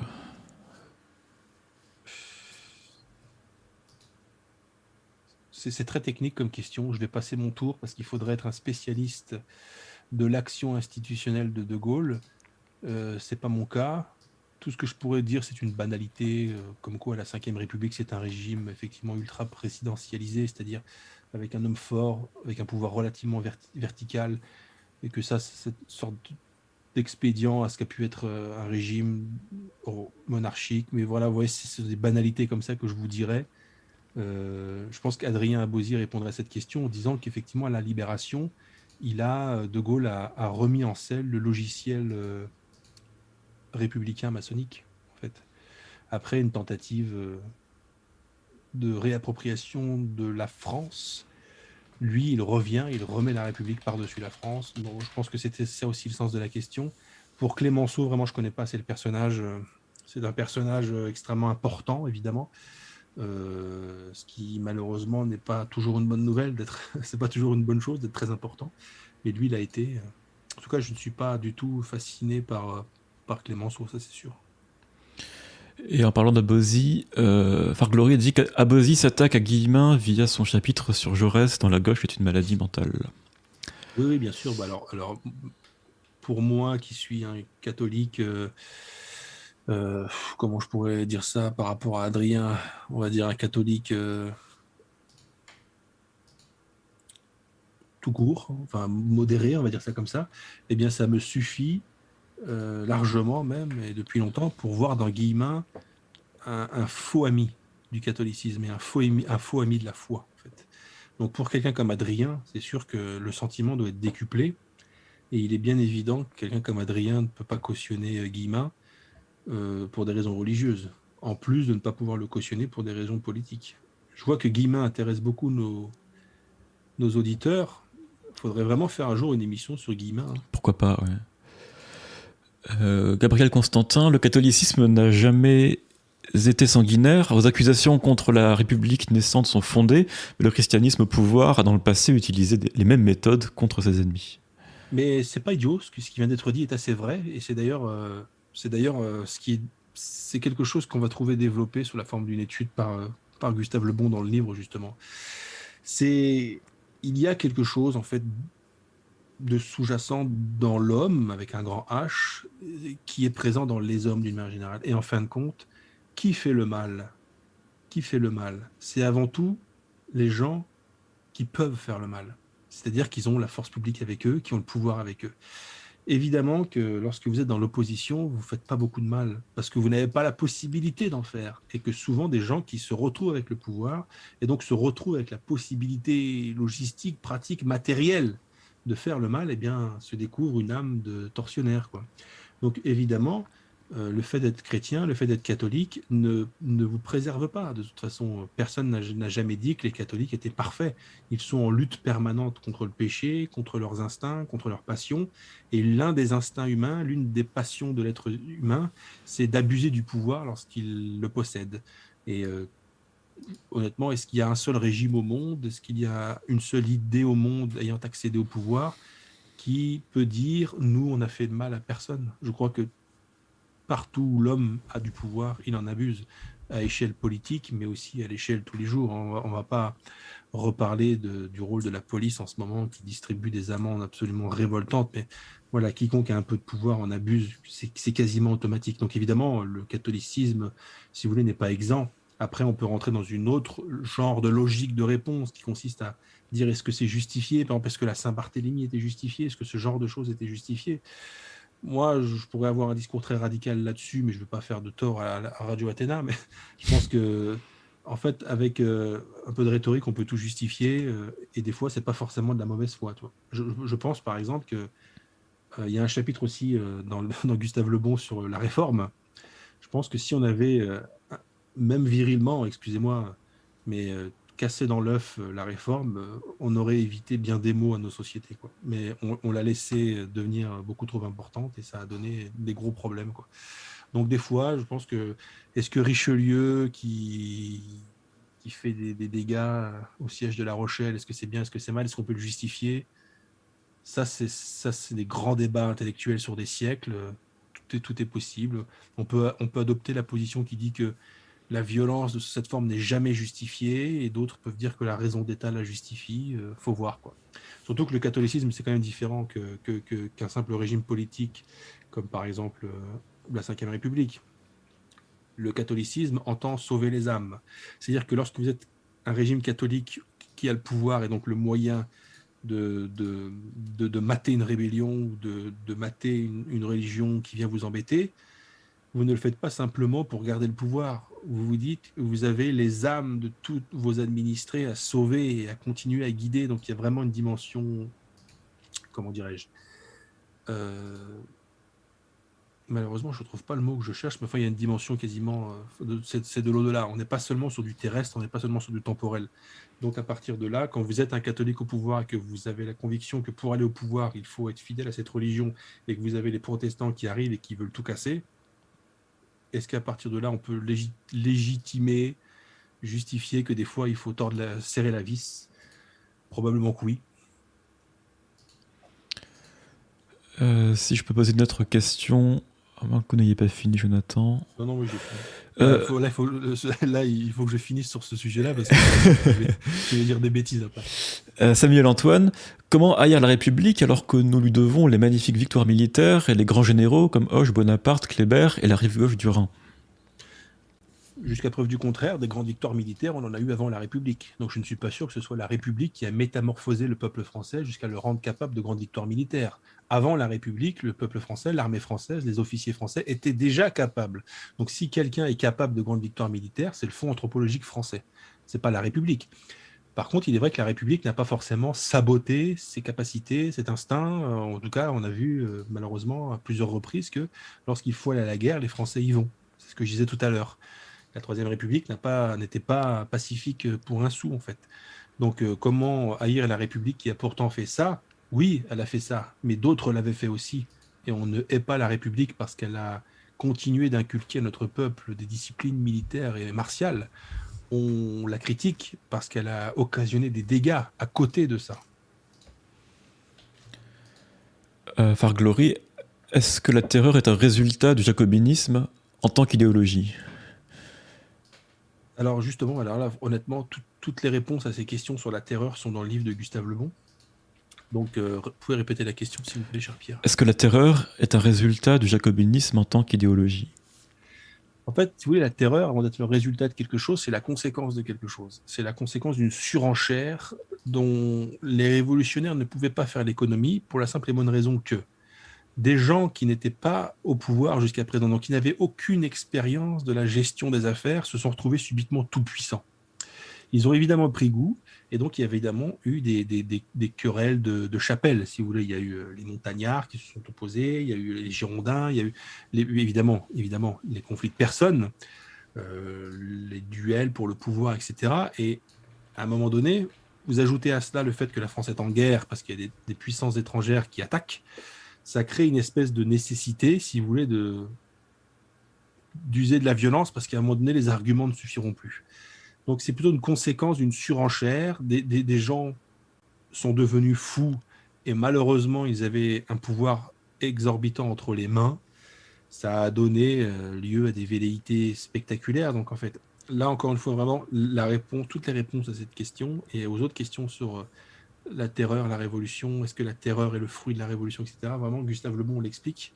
Et euh, il, explique d'ailleurs qu'en fait, sans les chefs de la, sans les chefs de 89, il n'y a pas la terreur en fait. Donc il y a évidemment une continuité entre tout ça. Et qu'une chose est sûre, c'est que rien n'arrive par hasard. La terreur n'est pas tombée du ciel un jour, complètement par hasard, avec des chefs révolutionnaires qui se seraient demandé oh, bah mince, qu'est-ce qui se passe là? Subitement, tout le monde se met à décapiter tout le monde. Euh, euh, le pavé parisien est rouge de sang. Qu'est-ce qui se passe? On ne comprend pas. non, évidemment. Il y a des forces qui étaient à la manœuvre, il y a des intentions. Euh, vous savez, il y a des gens qui, pour garder un peu de pouvoir et avoir le droit encore de faire deux ou trois discours à la, tribune de l'Assemblée ou de la Constituante ou de ce que vous voulez, était euh, d'accord. S'il si, fallait, s'il fallait faire couper 2000 têtes pour avoir le droit de faire encore un discours, il y en a qui le faisaient, il n'y a pas de problème. Donc c'est un long processus. Euh, vraiment, je pense que tout est dans le livre. je revois le livre de manière un peu facile. Ah, vous avez raison. Et n'hésitez pas à mettre des pouces bleus, à partager la vidéo si celle-ci vous a plu ou s'il vous plaît encore, parce que nous n'avons pas terminé avec les questions. Euh, Lucas Fontaine, Joseph de Maistre mérite-t-il encore d'être lu? Oui, bien sûr, il mérite d'être lu à deux titres au moins. D'abord, c'est une plume exceptionnelle et euh, c'est un esprit exceptionnel, d'une vivacité exceptionnelle. Et en plus de ça, il fait partie de ceux qui ont développé justement une critique euh, de l'après-révolution parmi les plus, les, plus, euh, les plus assises, si vous voulez. C'est vraiment quelqu'un de très intelligent. il a fait les soirées de Saint-Pétersbourg qui sont vraiment un chef-d'œuvre littéraire, littéraire et intellectuel. Euh, moi, il y a plusieurs fois pendant la lecture des soirées de Saint-Pétersbourg où je me suis dit, mais bon sang de bonsoir, j'aurais bien aimé avoir eu cette idée avant Joseph de Maistre parce que c'est vraiment très bien pensé. Quoi. Sur des événements ou sur des faits dont, que vous vous ressassez vous-même parce que vous les connaissez par cœur, mais sur lesquels vous n'avez pas dégagé une analyse concrète, eh bien, Joseph de Maistre l'a fait pour vous. C'est très très fort. Moi, je, déplore qu'un Joseph de Maistre ne soit pas plus davantage mise en avant, il mérite. C'est un l'un des outils, l'un des angles, l'un des fournisseurs de matière intellectuelle qui vous permet euh, de, mieux comprendre les événements historiques de cette époque. Euh, je vois pas au nom de quoi on ferait l'économie de ce genre de lecture. Pour moi, Joseph de Metz devrait être à la Pléiade. Mais est-ce qu'il mérite d'être réédité par Jonathan Sturel ah, C'était ça la question? Non, non, ça c'est moi qui la pose. Ah euh, Oui, oui, il le mériterait absolument, oui, mais ce serait un travail de très longue haleine en fait, parce que déjà le texte est assez copieux, avec beaucoup de caractères grecs, etc. Parce que vous savez, à l'époque, euh, quelqu'un comme Demestre, euh, il mettait des notes de bas de page en grec ancien, quoi, sans traduction, parce que lui il partait du principe qu'un lectorat éduqué il, savait lire le grec, il savait lire le latin, donc il y a des passages en grec, il y a des passages en latin. Hmm. Il faudrait que j'ai recours à quelqu'un qui, sache faire tout ça. Et bon, bref. Mais oui, euh, à terme, de toute façon, je prévois d'avoir du, Joseph de Maistre. Évidemment, c'était un, carburant philosophique euh, exceptionnellement efficace. Alors, je prends les questions en même temps. Euh, Joseph Vassia, Louis XVI aurait, aurait-il dû mater la Révolution? Et je ne sais pas si ça aurait suffi. Parce que l'une des grandes erreurs que font certains de nos contemporains, c'est de croire que la Révolution a été rendue possible par la faiblesse de Louis XVI. Or, il est acquis maintenant historiquement que ce n'est pas seulement la faiblesse de Louis XVI qui est responsable des événements. Au pire, la faiblesse de Louis XVI les a accélérés. C'est encore un peu différent. Mais, et ça c'est déjà, on le sait depuis Tocqueville, euh, la noblesse, durant tout le siècle qui précède la Révolution, était euh, tenté par des rapprochements avec les philosophes, avec les gens des Lumières, si vous voulez. Vous savez que des gens comme Diderot, etc., euh, séduisaient beaucoup les, euh, les, philosophes, etc. Et donc, il y a eu, à partir d'un certain moment, y compris au sein de la noblesse, des, comment pourrait-on appeler ça, des, des, facilités à se familiariser avec les idées, avec le... C'est pourquoi on a vu, par exemple, au moment de la Révolution, des, des, nobles euh, jeter leur habit de noble et puis euh, de, mettre le bonnet phrygien sans aucun problème, parce qu'il y a des gens qui, on pourrait les appeler des, traîtres, à, la, des traîtres à, leur classe sociale, mais il y en a eu évidemment. En fait, c'est un long processus, ça encore une fois, j'ai l'air de me répéter, mais vraiment c'est le thème, c'est pour vous dire à quel point le livre est complet, c'est que c'est encore une fois abordé par, le, par Gustave Lebon. C'est le comportement de la noblesse euh, vis-à-vis de la bourgeoisie roturière et vis-à-vis des, artistes, etc. Le fait que la noblesse vivait de, longue date, mais particulièrement tout au long du, XVIIIe siècle, vivait en vase clos. Et pendant que la noblesse vivait en vase clos et se contentait de, des petits acquis qui lui étaient mis entre les mains par l'hérédité, par la naissance, à côté de ça, vous aviez une bourgeoisie qui était en train de s'enrichir tranquillement. Donc à un moment donné, il, allait y avoir forcément conflit d'intérêts. Le fait que la noblesse était... Euh, la seule qui pouvait accéder au poste euh, militaire et au poste d'officier. Il n'y a, que les nobles qui occupaient ces fonctions.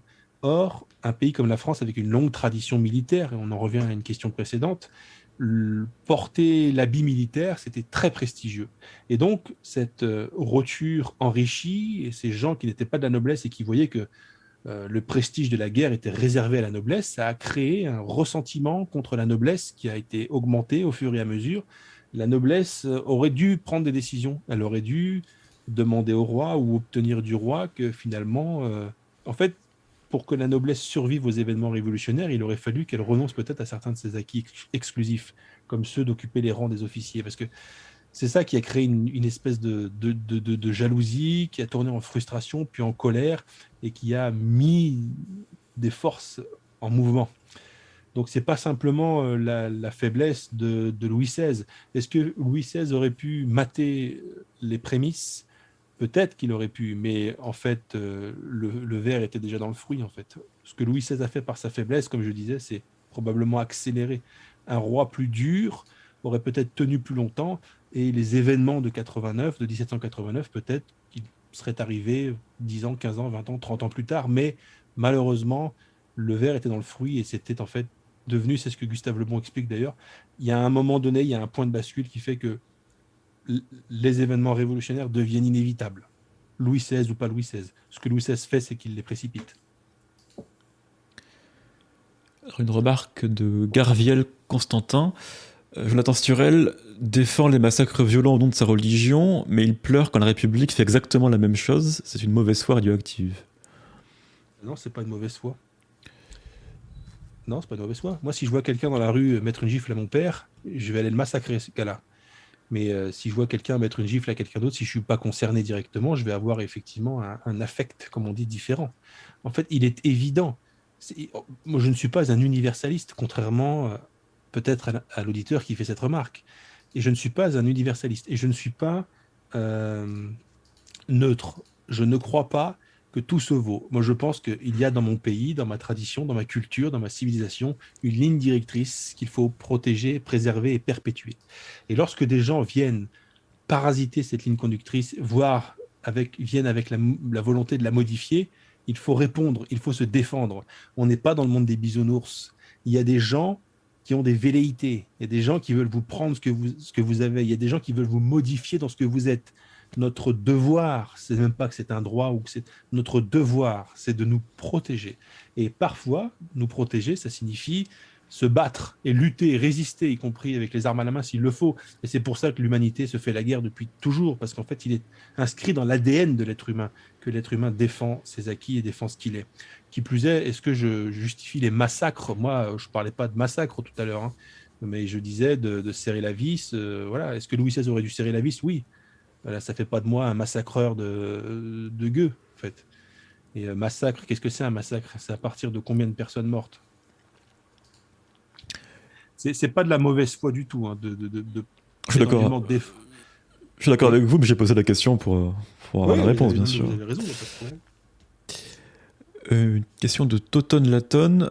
Euh, que pensez-vous de Clémenceau également du soutien de Barès envers lui concernant le traité de Versailles? C'est très compliqué. Euh, comment vous dire Clémenceau, vraiment, c'est vraiment compliqué parce que déjà, il a une très importante longévité politique. Ça veut dire que quelqu'un qui est dans le jeu politique pendant plusieurs dizaines d'années, on se doute bien qu'à 25 ans, il n'est plus tout à fait le même qu'à 60 ans. Donc, beaucoup d'événements euh, arrivent.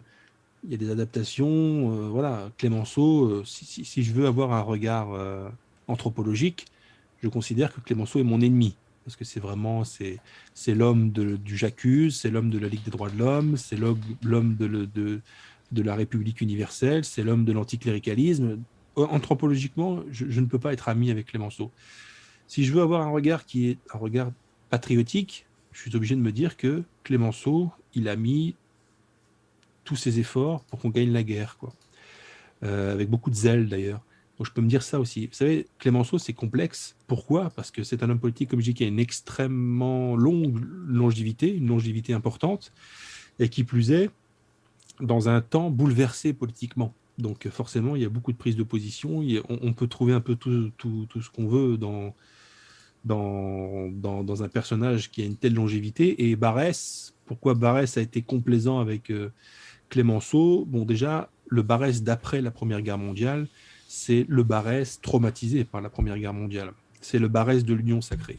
Et Barès avait la vision patriotique dont je viens de parler à l'instant, et tous ceux qui ont contribué à l'effort de guerre, qui ont poussé l'effort de guerre et qui nous ont emmenés, à la victoire, avaient les remerciements de Barès. Donc il était inévitable que Clémenceau les ait aussi.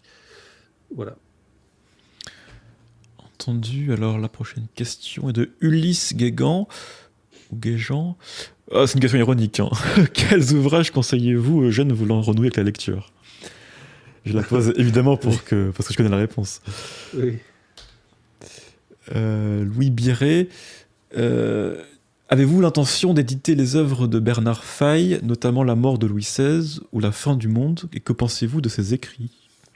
Bah, Je ne le connais pas assez pour m'exprimer sur lui. Donc évidemment que dans un premier temps, je suis obligé de répondre non. Il y a d'autres choses qui arrivent à la délégation des siècles. mais ça, ça n'en fait pas partie dans un premier temps.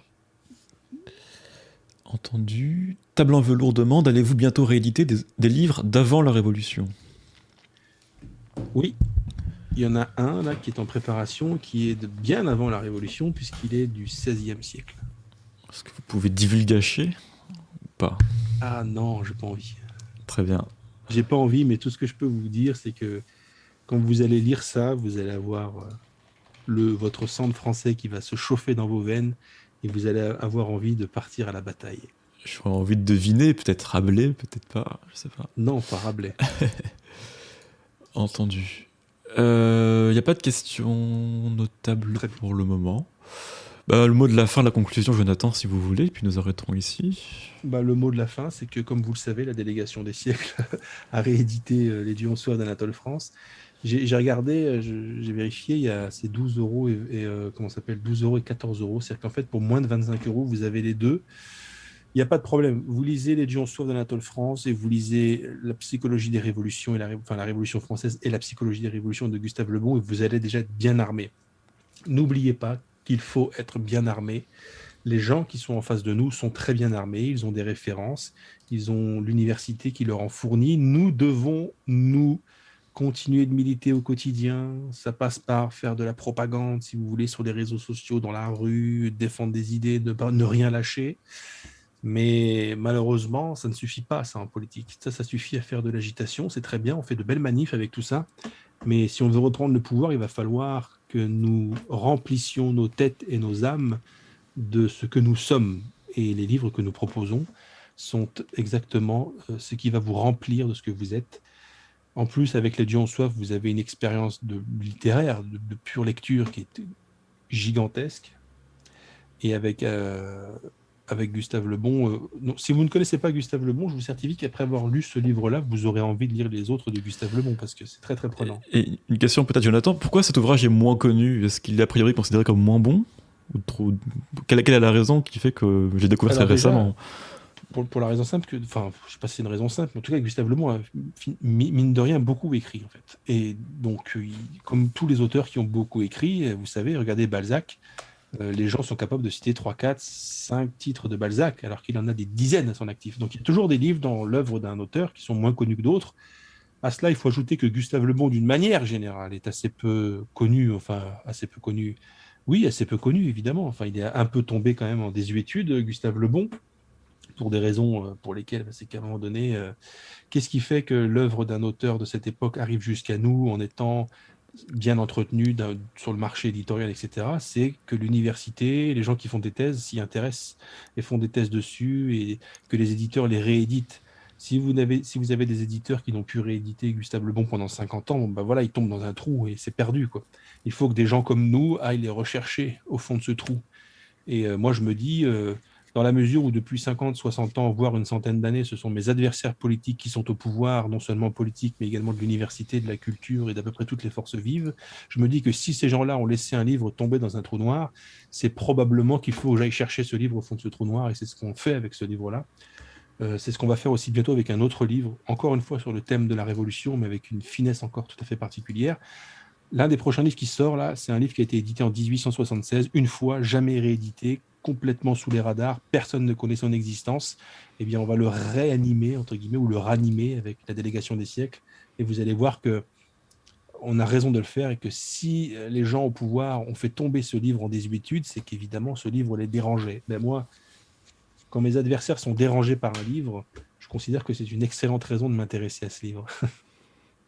je sais plus c'était quoi la question. Vous avez parfaitement répondu à ma, à ma question. Euh, j'en avais une autre en passant. Oui, je voulais préciser qu'il y a un nouveau site internet que Jean Laporte nous a aidé à confectionner dans la délégation des siècles. Et les, a des ouvrages sont évidemment dans la description. Avant, on avait un site un peu bancal en WordPress. je sais pas quoi. Maintenant, on a un vrai site www.ladélégationdesiècles.fr. Et effectivement, c'est l'excellent Jean Laporte, homme supérieur s'il en est, qui nous a permis d'avancer sur le chantier du site internet. Et il a fait ça, honnêtement, euh, il a fait en deux heures ce qui m'aurait fallu. Euh, enfin, moi, j'aurais eu besoin de deux mois pour faire ça en deux heures. Donc, euh, respect Jean Laporte. Merci Jean Laporte. Eh bien, c'est. dédicace. Exact. C'est tout pour moi. Bon. Excellent. Eh ben, nous pouvons nous dire à, une prochaine fois pour, euh, pour la suite des aventures de la délégation. Encore désolé pour ceux qui voulaient Henri de Lesquin, mais ça sera pour une prochaine fois, euh, la fièvre l'ayant frappé. Et puis je vous dis à très bientôt, et puis très bonne soirée à vous tous. Eh bien, merci Pierre pour l'invitation, merci à Radio Athéna, merci à tous les auditeurs, et effectivement à bientôt.